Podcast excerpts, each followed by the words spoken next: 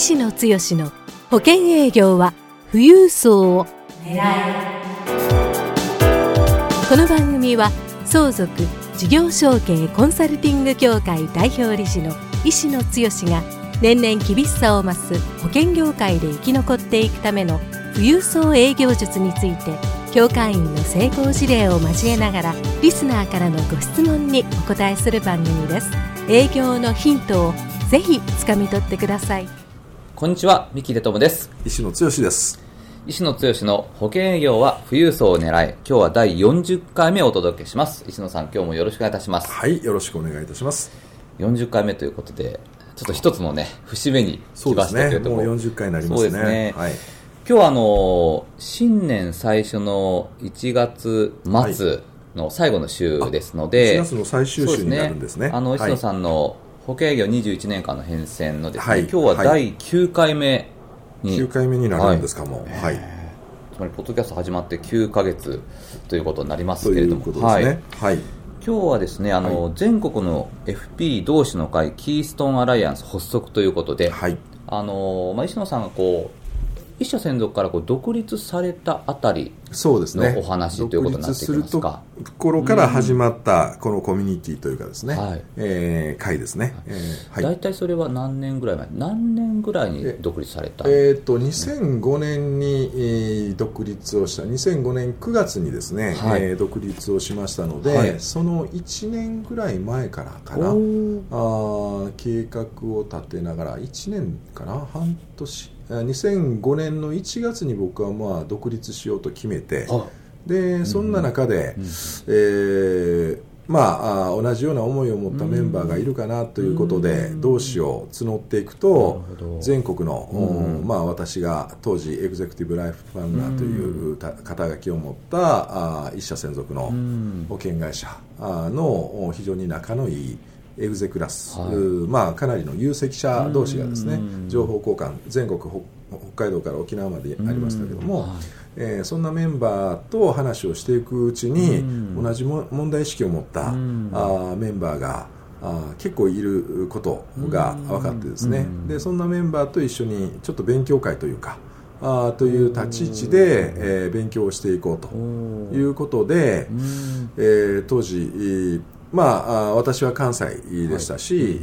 ー、主だったメンバーっていうのは東京にいるエグゼクラスも多かったので、はい、えー、これもですね大体関西と東京交互にこう毎月今のきあのまさしく相続事業承継コンサルティング協会の定例会も東京大阪で交互にやってるのと同じような感じですけどもね、ねえー、そんな比率でえー、会をやりだして毎月この勉強会をやったっていうのが、まあ、そういう意味では今のコミュニティの協会の活動の原型がここにあるかなという感じですかね、はい、そうすると最初はあのまだ一社専属にいらっしゃる間に、はい、社内の勉強会的なところからスタートしていたまあまあそうですね、あのおかげさまで、えー、私も97年からですから、あその一社専属の会社入って8年ぐらい経って、まあ、おかげさまで、えー、エグゼクティブ・ライフ・プランナー最、まあ、その会社の最上位の肩書きまで持つことができて、はい、で MDRT とかアメリカの大会なんか毎年行くと、うん、そういう有責者の仲間が増えてくるっていう流れがありましたし、はい、えー、そんなところでですね、えー、情報交換ができるきっかけが結構多かった、えー、ところでで8年経ってちょうど私もおかげさまでそこの一社専属のの、うん、えー、毎年、えー、ハワイの何かコンベンションというね、えー、年間の有責者、はい、でそのうちのトップ中のトップが社長賞というような、まあ、賞をもらえるところで、はい、まあ、その賞をもらえるのは数名ぐらい四千数百名いるライフプランナーの中で。でそれが2年連続、まあ、賞を取れるところまで行ったというところがありましたので、まあ、あの私としても一通りのことがやりきれたかなと。で前もお伝えしたかも分かりませんけど経営者のコミュニティキーストンクラブというあところで経営者の方々にいろんなコンサルをご要請いただくような機会もあったので、それからいくと次のステージに向かうタイミングかなという思いがある中でですね、うん、えー、どうしていったらいいのかなと。うんうん、とはいえ、一社専属で保険の業界で8年間、うん、まあ、その一社の中から言えば、うん、エグゼクティブ・ライフ・プランナーだとか、うん、えー、本社に行ったら、まあ、社長自ら声をかけてくれるとかですね、えーまあ、そういうような、あ感じで、えー、本社サイドの幹部社員とか社長とか、もう一目も二億も置いていただけるような立ち位置では、いたんですけども、でもそれはあくまでもその一社の中の、胃の中の蛙であって外に出たらそれがなんぼのもんじゃいっていう話ですのでね、だからそういう時に外に出て自分が何がやりたいのか、そういうことを、まあ、考えるためにいろんな勉強情報を収集しようと、収集というかそういう切磋琢磨できるような、ね、コミュニティ。私のやっぱり強みミッションはそういうコミュニティをこう形成して、みんながこう活性化しながらみんなで成長していくっていうことをするのがどうも私の使命というかですね、強みであるように思いますけどもね、まさしくそのタイミングでもそんなことをやりだして、で実はっていうことでちょうど2005年の正月ぐらいに、えー俺はこんなこと考えててねっていうことで、えー、東京のエグゼクラスのメンバー、うん、あ何人かにそんな話をすると、うん、あお前もかっていうようなね 実はそんな声が上がってで実はその人うちの一人は、えー、当時の会長だったかなあのに、えー、その会社を今のままではいけないと。業界で、えー、非常に業界の風雲児的な形で立ち上げた会社ではあるけどもこのままというよりももっとクライアントさんに向いた形でもっと面白い大きな展開ができるんじゃないかっていうそういう提案書までですね思いを持って出したと。まあそういうまあ風土があるというかですね、えー、当時の私がいた会社は、そういうメンバーが多くて起業家精神が高いというかですね、でそういうものを経営に愚信したんだけども、まあ、あなかなかやっぱり大企業になると、うん、一エグゼクティブ・ライフ・プランナーのその声が、うん、じゃあ全社的にやろうかっていうところまではなかなかやっぱり大企業としては難しいと。なるほど。まあ跳ね返されたみたいなこううんまあある種喪失感というかあ行き場のないものを持ってたあ人もいればいや実はあ自分は、えー、こういう FP という人っていうのはこれからどどんどん大,、大事になってくるんで、ちゃんとライフプランニングからクライアントさんが、あのまあコンサルティングによって、えー、保険をどう選んだらいいかっていうようなことが分かる。もうネットの時代からだからポータルサイトというかそういうサイトを設けて、うん、そこで、えー、FP と、うん、おそういう人たちを出会わすあの保険に困ってられる潜在的な、うん、あニードがある保険の人の相談に、まあ、出会えるようなね。今かなり彼は大きくなっていってますけどね、あのリーズという言葉が今出てますけども、そのきっかけを作った起業家のエグゼクティブ・ライフ・プランナーも我々の仲間で最初こんなことやりたいんだあんなことやりたいんだっていう、うん、本当に面白い。えー、当時、まあ、今もそうかも分かんないですけども、起業家正規心を持ったメンバーがいたので、これはみんなのアイデアを持ち寄ろうよという話になって、じゃあ月に1回、えーまあ、東京と大阪ぐらいで集まって勉強会しようかという話になって、まあ、半年ぐらいかけた中で、やっぱり独立かなと、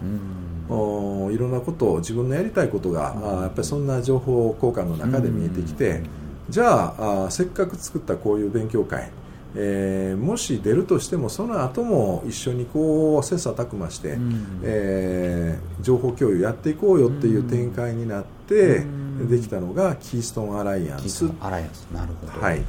で、キーストンというのはね、ご承知の通りあり私が、えー、最初経営者の交流会組織えー、MG 研修の、はい、コミュニティから、えー、定例的な勉強会やったと、うんうん、まあ、このノウハウがあるんですけども、うんまあ、これのどちらかといった、まあ、仲間内版の勉強会ですよね。えー、第7回の時にキーストーンクラブということですね。そうですね、うん、あのキーストーンという私のミッションネームにもなってますけども、うん、えー、その名前でキーストーンクラブというのが立ち上がって、うん、で、えー、次にこのキーストーンクラブの運営自体が非常に他のメンバーにとっては、あすごく勉強になるよねということでうちの会に参加してくれたりすることもあったりしたのでね。で、えー、で、えー、キーストーンという、ミッションネームは非常にみんなにとっても共有できると。なるほどなるほど、あのまあキーストーンクラブが医師野の集まり、うん、ストーンという、キーワードが入っているのでなんか医師野の会というふうに見られがちだったんですけど、うん、僕はそんな思いではなくて、うん、経営者の方が、え皆さんがその業界会社の要医師が、今度はあキーストーンアライアンスっていう、うんうんうん、まあ、このキーストーンを作るあの名前を立ち上げるときにネーミングとしていいかどうかっていうのは僕はなんか迷ったんですけどね、うんうん、えー、でも他のメンバーもこのキーストーンってすごくミッションネームとしてはいいよねと、うんうん、そのメンバー一人一人が要医師になるっていう前提で僕は別にこのキーストーンって俺の、うんっていうふうな思いを持ってたわけではないので、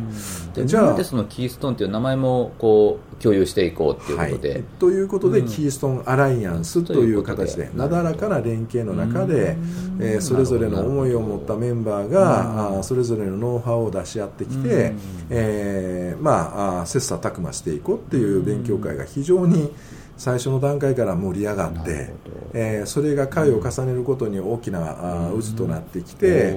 えー、半年経った頃には30名40名ぐらいかなあの感じのメンバーになってきてでまあ独立するんだったらどういう、まあ、代理店というまあ、保険をやるんであればね、うんうん、必ずしも保険をやるだけが自分の使命ではないっていう思いを持ったメンバーが結構やっぱり多かったし、うん、私もお伝えしたかも分かんないですけどもそのキーストンクラブの経営者の方々から、まあ、コンサル的なことをご要望いただくっていうようなスタンスで言えば、うん、まあ、一社で副業ができないスタンスでこのまま自分のライフプランニングから行って居続けることはまあ、将来どこかのタイミングでは間違いなく、うん、まあ、その選択肢ではなくなるなと、うん、じゃああそのタイミングがいつなの、うん、今でしょっていうような、まあ、そんな感じになって、うん、えー、2005年、えー、思いを持ったらやっぱりこれは類とも類ともとやっぱり業界の流れとか、いろんな流れがあったんだと思いますけども、そういう共有した思いを持ったメンバーがあやっぱり多くいたのでね、うん、えー、そこで、えーまあ、独立というか、うん、あ一社から、えー、それぞれの道を歩んでいこうと、うん、そのタイミングの時にも、えー、じゃあ代理店自分らで立ち上げるかでも代理店を我々やりたいわけではないというか、保険だけをやりたいわけではなくて立ち上がったので、まあ、こんな会を作るとじゃあ過去にもね我々の先輩でも、じゃあ保険代理店みんなでやろうよって言って作った会社もあるんですけども我々は必ずしも保険だけを自分たちのミッションとして、え考える。あくまでもクライアントさんのライフプランニングに寄り添っていきながら経営者の事業、まあ、計画うん、事業承継を含めたそういうことに寄り添って、うん、えー、必要かかざる、まあ、人間になりたいっていうのが僕の思いでしたし、まあえー、保険の業界 FP にコンサルを受けるっていうことをね、うん、えー、よしとしてそこの出会いの場を作りたいっていう思いを持った人間とか、うん、いろんなメンバーがいましたんでね、えー、それぞれで、えー、立ち上げると、うん、その40名の方たちが全員こう一緒に独立されたわけではなくて、はい、そのまま会社に残ってらっしゃる方も当時いらっしゃる。そうですね。残ったメンバーも何人かはいますけども、大体こう独立されちょうどこのタイミングで、えー、我々の会社は、えー、独立した後もね、うん、えー、まあ、その契約をお客さんを守ってもらうという前提で、まあ、あの持って出ていいっていうちょっと珍しい保険会社だったので、なるほどえー、だからまあ出ることが、そうですよね、今はなかなか厳しくて皆さんね、ね。置いてこないといけないという方もね、ね。それが一番大きなネックになると思うんですけども、我々の時はそういうこともあったし、で逆に言ったらそれを許されるという前提の中で、我々がこんな話になったというところがあって結果的には我々が出たタイミングと時をほぼほぼ同じくして、もう持って出れないというようなルールにはなってしまったということではありますけどお客様はこうあの、まあお守りする形でずっとその後も、はい、あの保険のお客様も守りながら、はい、新しいコンサル活動もできるという、まあ、そう、ね,、そういう環境がこう、まあ、独立されて皆さんこうできてきたと、はい、できてきたという前提ですよね。だから私はまあ経営者に向けたコンサルティングっていう一つのキーワードというかやるべき領域が見えてたので、はい、えー、それをやりたいし。とはいえじゃあ代理店どうするかって言ったらそんなノウハウ。でそこに我々のまあ時間資源を、集中することをするのかっていう選択肢もあったんですけども、ここは、まあ、あいろんなね、えー、保険会社が扱える保険代理店をどことどこに一旦所属して代理店に所属すると FP 事務所を別枠で設けるっていう選択肢なんかもあったりしますので、ね。うん、だからまあそういうことをやる人とか、あいろんなパターンで、えー、それもえー、人が集まってくるとじゃあ代理店をどこに所属するのが、うん、あ我々にとって一番顧客を守ることになるのかっていうようなね、うん、そんなこともやっぱり一人でやらないっていうキーワード、うん、うちの協会で今非常に強いメッセージになってますけども、当時からそういう思いがあったがゆえにで全国で本当に名だたるメンバーが揃ってるので、まあ、非常に有料な情報がいろんな形で入ってくるんですよね。ネットワークも含めてね。だからそういうところで独立するのも比較的スムーズに独立ができるような流れになって今度独立したとなると、まあ、今日は保険セールスパーソン向けのメッセージですのでね,、そうすると一社専属でやってると、自分の勝ちパターンというか、まあ、限られた商品の中で、えー、クライアントさんにどんな商品提案するかっていったら大体のパターンとしてえー、で保険設計書の打ち方とか、申し込み書とか、うん、えー、そんなルーティンももうずっとやってるのでね、うん、えー、ここはもう全然できてるんですが、うん、それが1社が10何社とか20社とかっていう保険会社がそれぞれ違うシステムで走ると、設計書の打ち方一つから非常に膨大な、手間作業がかかってくる。それぞれの保険会社の研修があるとか。で結局例えば医療保険一つ売るにしても、今までだったら自分のところの選択肢だけでよかったのが、えー、お客さんにとってどれが一番いいのかっていうところを選ぶのに、ポコンポツンと一人でね、えー、えー、独立しちゃうと、なかなかそんな情報ってそれを得るだけでも半年1年なんか、えー、大変ですよね。ですよね、えー、ミキさんもね、えー、おっしゃる通り私も一社から乗り合いたいて移った時はもう最初商品をこの覚えるだけでもね、はい、半年1年大変でしたからね。ですよね。だから営業をしっかりやるっていうような、ところよりそっちの方に負担がかかるっていうことですけども、それをあのこう皆さんで情報共有して、ね、まあ、医療保険だったらどれがいいよねどういうものがどういう特徴があってだからこれやろう、でもう全国で、まあ、名だたるメンバーが、えー、の会でしたので、やっぱり商品のいいところをつかんで、クライアントさんに提案して喜んでもらえたかどうかっていうことが、あの瞬時にこうレスポンスの早いメンバーですし、結果を出すメンバーなんで、でも成功事例も今度共有してってことですよね。そうです。彼がこれで成功してるんだったら、彼の言ってるこの商品は間違いないよねっていう話になるので、じゃあ医療はここがいいよねとかですね、最初は結構原始的なというか、初歩的な。今まではなんか一社専属のエグゾって言ったら、なんか本当に会社の中ではすごい扱いをいい扱いを受けてたのが、一旦ってしまうと本当に胃の中の蛙だなっていう感じはね、えー、あったんですけども、おかげさまでそういうコミュニティとか情報を共有できる仲間がいたから、そのスピード感がかなり早く、えー、クリアできてそうなると今度は逆ですよね、うん、あ1社あだけの商品よりは、やっぱり、えー、手持ちが多い方が、クライアントさんにとってはまあいいのは間違いのない事実、でも1社専属は1社専属でここだけに集中してこう、まあ、商品がないがゆえに、だからそこを突き詰めるからとんがって、えー、お客さんにも非常に強いメッセージが出せる。どれでもいいよっていうところになると、うん、かえって散漫になってど,、えー、どっちが有利かっていうのは一概にはね、うん、結果を出す上では言えないっていうところは、うん、あ私も独立して十何年経ちますけども、これは言えることですけどね。ただまあ一般的に考えれば、えー、商品の選択肢が大いに越したことがないよねと。こういうところにはあいきますので、ね、まあ、そういうところで最初にかなりスタートアップに、えー、キーストンアライアンスのメンバー間の情報交換というのが役立ったかなと。まあ、これはやっぱりノウハウをみんなで貯めていくっていうのはすごく大事な話ですし、そこから、えー、次にそれぞれのメンバーがそれぞれの人脈から面白いネットワークを引っ張って、えー、そういう人を講師に立てていろんな話をしてもらって、えー、次の、えー、キーストンアライアンスの次のステージで面白い広がり感が出てきた。要は我々の目指すべきモデルっていうのは、うん、一社専属というか保険セールスパーソンだけということで、うん、えー、提供するのがいいのか、うん、多くの人はその次はやっぱり FP というかね、ファイナンシャルプランナーとしての、えー、ことで保険以外にもクライアントさんに貢献できるような、えー、ことがないのかどうなのか、あでその成功モデルが日本で今あるかって言ったらなかなか当時もなかったし、今もなかなかない。はい。でもアメリカに行くとその FP ビジネスで成功してるビジネスモデルがあったりするよ。でアジアに行くと、うん、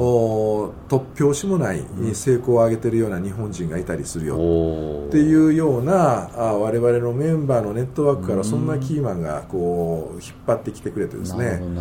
でそういう人とじゃあアメリカに行って、え FP ビジネスの本当にコアのところを学びに行こうよとかアジアで成功してる、えー、日本人の成功事例を学びに行こうよとかですね、うんここから一気に、えー、大きなあ我々の広がり、イ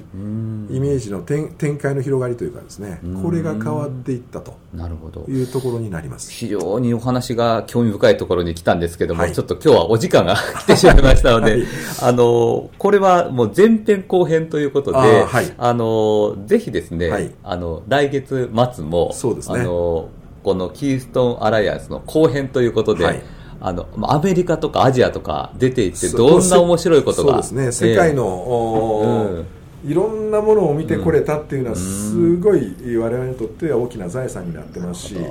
えー、それこそ、え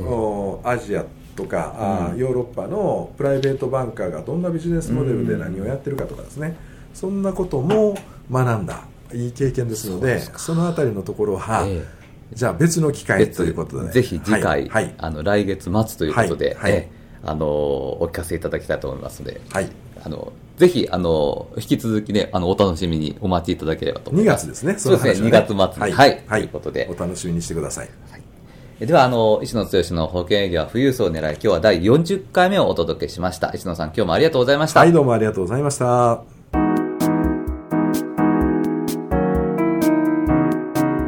回の番組はいかがでしたか？